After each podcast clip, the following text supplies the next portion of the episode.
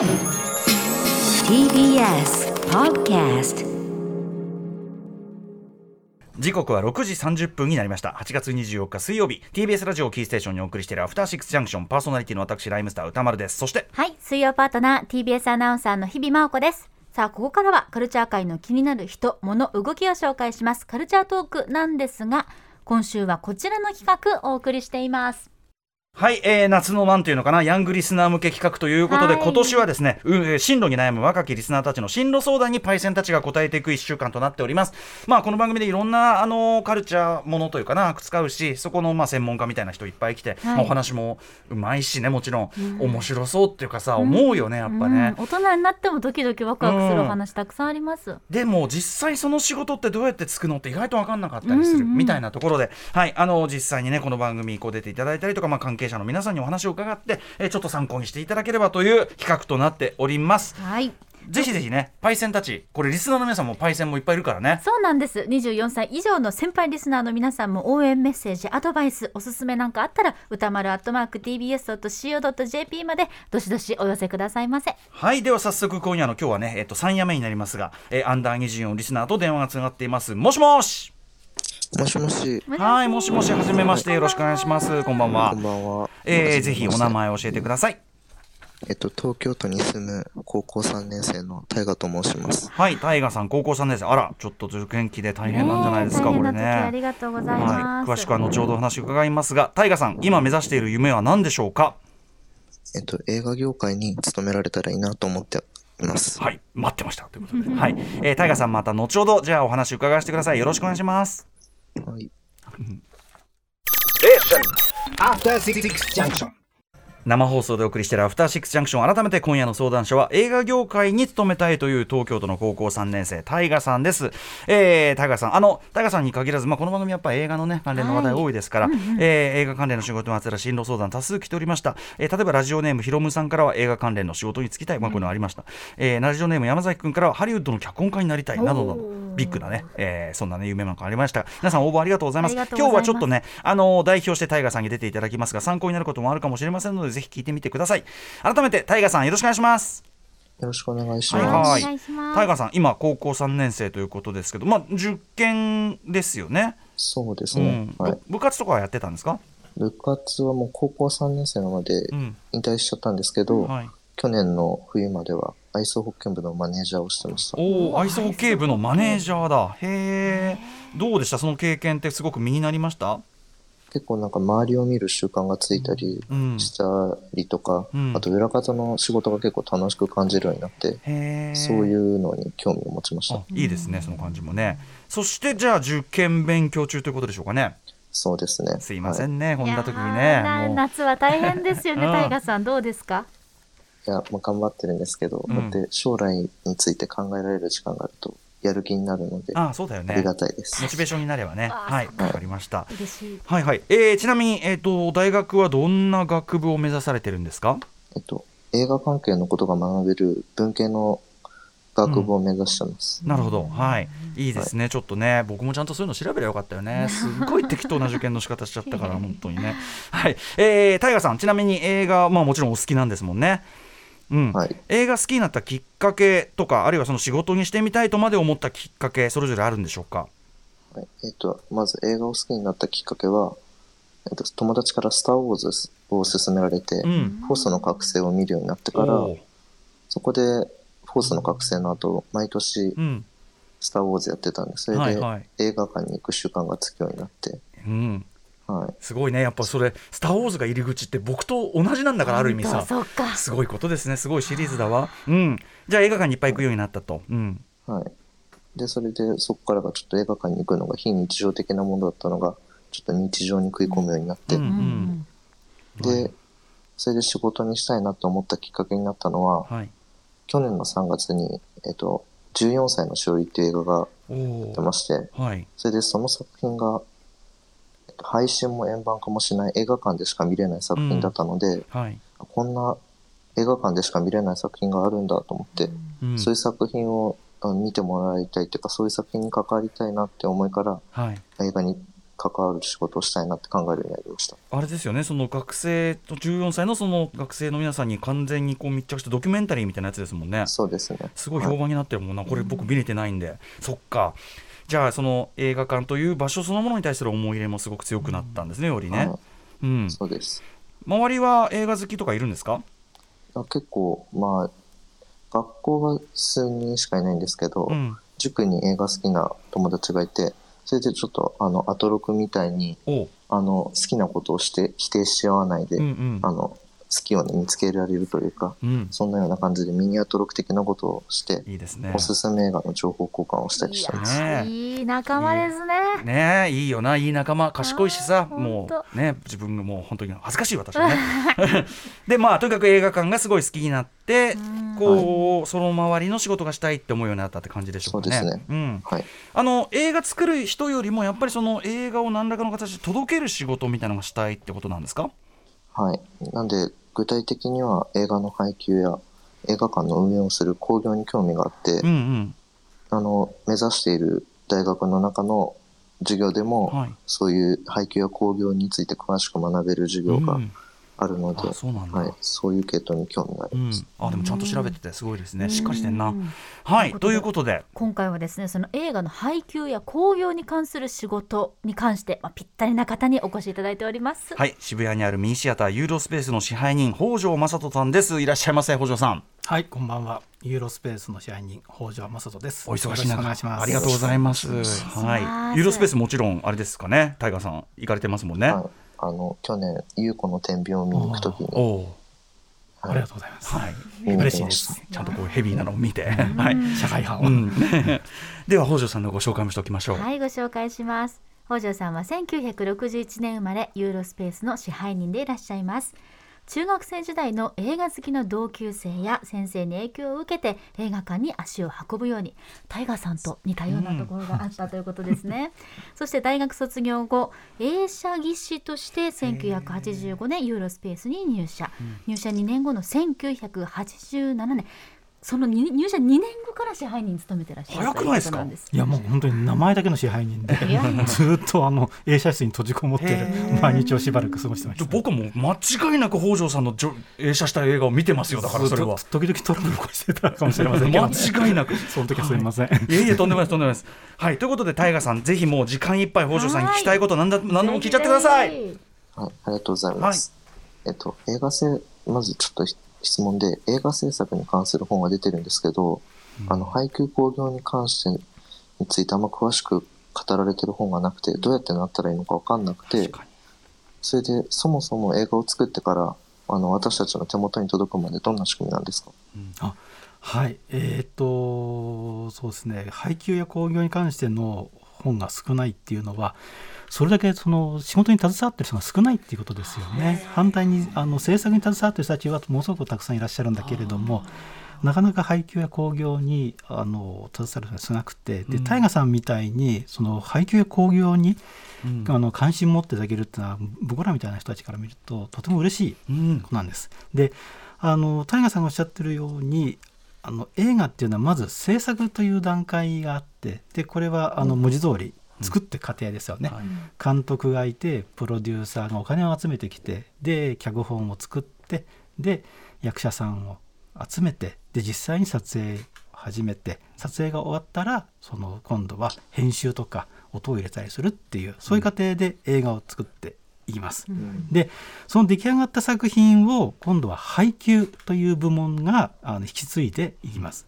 配給は文字通りその出来上がった作品を分析してこの作品はどういうお客さんに届けたらいいんだろうかとかどういう言葉でコピーをつけたらいいだろうかとかあるいはポスターやチラシはどんな方向で作る、予告編はこうなんですかねびっくりめにした方がいいのかとか、しっとりめにした方がいいとかとかこうお話をずっとしながらその一つの作品を届けることを考えていく部門ですね。でもう一つはその洋画の買い付けも配給の会社がになってます。これは時間があれば後ほどお話ししたいと思います。でその出来上がった作品を配給会社が預かってで私たち映画館が上映をする。であの興行よく興行会社っていうことは皆さん耳にされると思いますけれども、はいそのえーと映画館がその興行を担ってあの配給会社からお預かりした作品をお客さんに今度は届けるという、直接の場所になってくるわけですね。はいで上映作品を決めたりするのも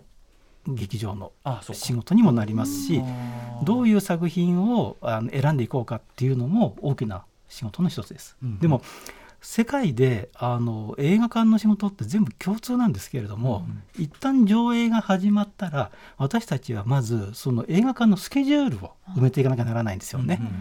でその次に映画館が求めている売り上げをちゃんとその映画を上映しながら立てていかなきゃならないんです。で3番目にやっとさっきも話した映画館の個性っていうんですか、っていうものを出していかなきゃ。うんうん。っていうのが、まあ、いわゆる映画館興行の主だった仕事です。なるほど、うん。まあユーロスペースはもちろん工業の部分ですよね。そうですね。はい。として。はい、うん。えーとそこのしねお仕事に北条さんが疲れたいきさつというのも改めて。はい。はい、あの大学は経済学部だったんですね。ほあの全然映画とは関係ないところだったんですけれども、えーうんうんただその先ほどご紹介いただいたようにあの中学高校時代から仲間たちとこう映画の話をしたりとか映画見たり好きで、で僕は静岡県の出身なんですけれども、あの東京の大学に行きたいなと思ったのは東京の大学に行けばずっと映画見ていられるんだなっていうね、まあ欲があって。間違いではないですね。まあそれでまあ東京大学を選んだっていうのはあるんですけれども、あの経済のあの、まあ、学部で勉強はしたんですけれどももう一方でサークル活動っていうのがあってそこであの自主上映っていうんですかねあのシネクラブっていう言い方はしますけれども、自分たちで選んだ映画をあの大学のあのホールで上映をしてお客さんに見てもらうっていう、そういうことをずっと続けてきたんです。でそれが縁であの今の会社に就職することができたっていう流れなんですね。私の場合は。で例えば他の、うん同級生なんかは映画館でアルバイトをしていてでその縁でそのいわゆる映画館の会社、興行会社に就職するっていう人もいました。うん。うん。それなんか近道っぽく聞こえますねやっぱりそうですね。でそれでなおかつその映画館とか自主上映の場所であのいますから大体映画の流れっていうのが分かってくるっていうんですかね、それとその配給会社の方に対する接し方っていうのも分かってくるし、お客さんに対する接し方も分かってくるっていうものもあったし、自分がその現場で何を一番やりたいのかっていうのもだんだん分かってくるっていうメリットはありました。で結果的に私はそのユーロスペースというミニシアターの支配人をうんやる。っていう流れになったんです。なるほど。でもねなんか好きな方にこうなんか引っ張られてた感じですねねそうですね。でもあの振り返ってみると、その自分で上映する作品を、おまあ選選んでいくわけですけれども、大学の時に学んでたことっていうのがちょっとやっぱ影をお与えてるっていうか、その大学で学んだことの影響が作品選びにもちょっと出てる感じは、うん。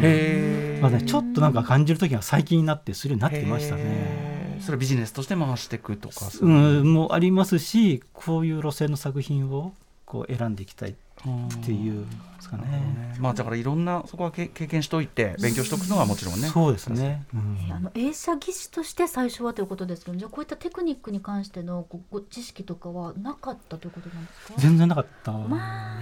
うん。教わってじゃあ前任者もまあ、教わって本当と放置みたいなもんでしたから、えー、それでいいの？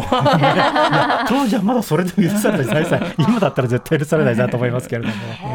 背中を見て学ぶといった感じで、うん。まあ、あるいは反面教師を見て学ぶとか、でも飛び込んじゃうってね一つねやっぱりね。そうですね。それはありますね。うん。タイガーさんぜひぜひじゃあどんどん質問いきましょうか、はい。あの、具体的にその、配給工業の会社に入るときって、就職活動をして入って、それ以外、それぞれの会社に入社する以外の方法はありますかね？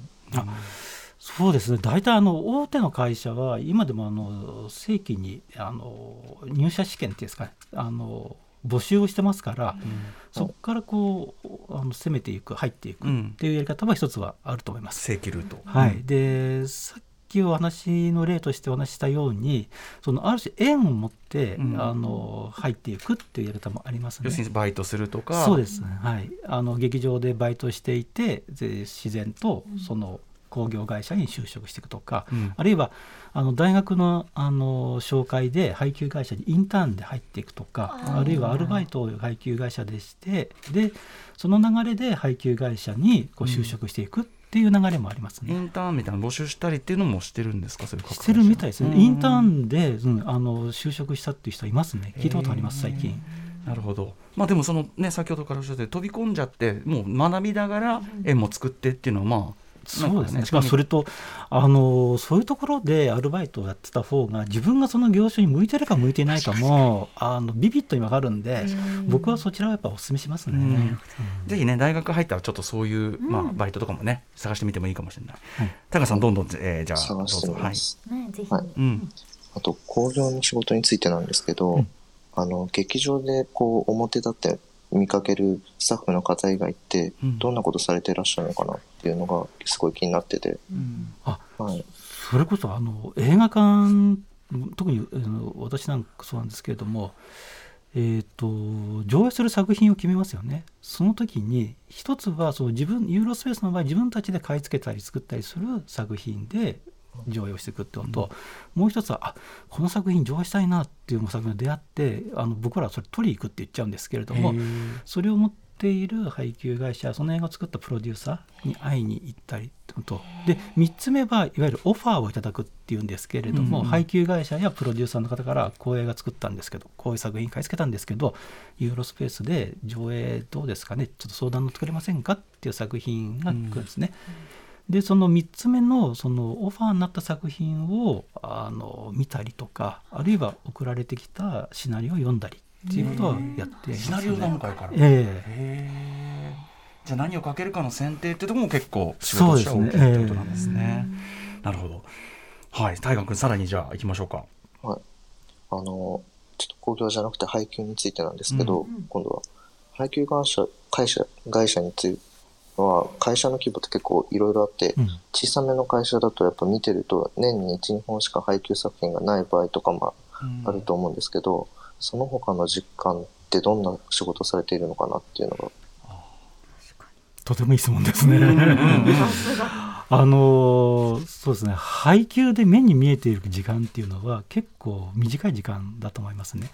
つまりその作品を買い付けたり作ったりする時の時間の方が長いんですね。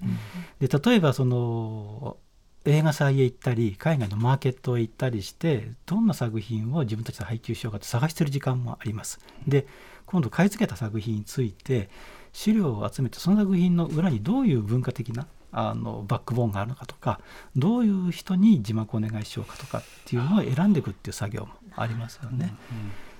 で、えー、と先ほども言ったようにその予告編を作ったりとかあーチラシやポスター作ったりっていうようなことがあって劇場に届くわけですけども劇場での上映が終わった後今度は DVD やブルーレイに発売してもらってこれ二次使用っていうんですけれども、その、あの権利を売買してっていうので売りに行ったり今度放送局に、うん。あのこの作品放映してもらえませんか？っつってはい。お願いしに行ったりとか、配信会社に売ったりっていうように、ずっと映画は川上から川下まで続いてきますから、その仕事に携わってる時間って結構あります。結構そう考えるとなんかお終わりなねなかなか見えない長いっていうか。時間になってきますよね、ね。買い付けてから本当にその DVD とか配信が出るまでやっぱり1年とかかかるの。は、本当に作品をこう育て上げるというか、そうですね、まあ、川上から川下までって言いますけれども、プラスして自社の配給作品以外のうんお仕事なんかも実はしてるんですもんね。あそうですねあの配給の、えーあ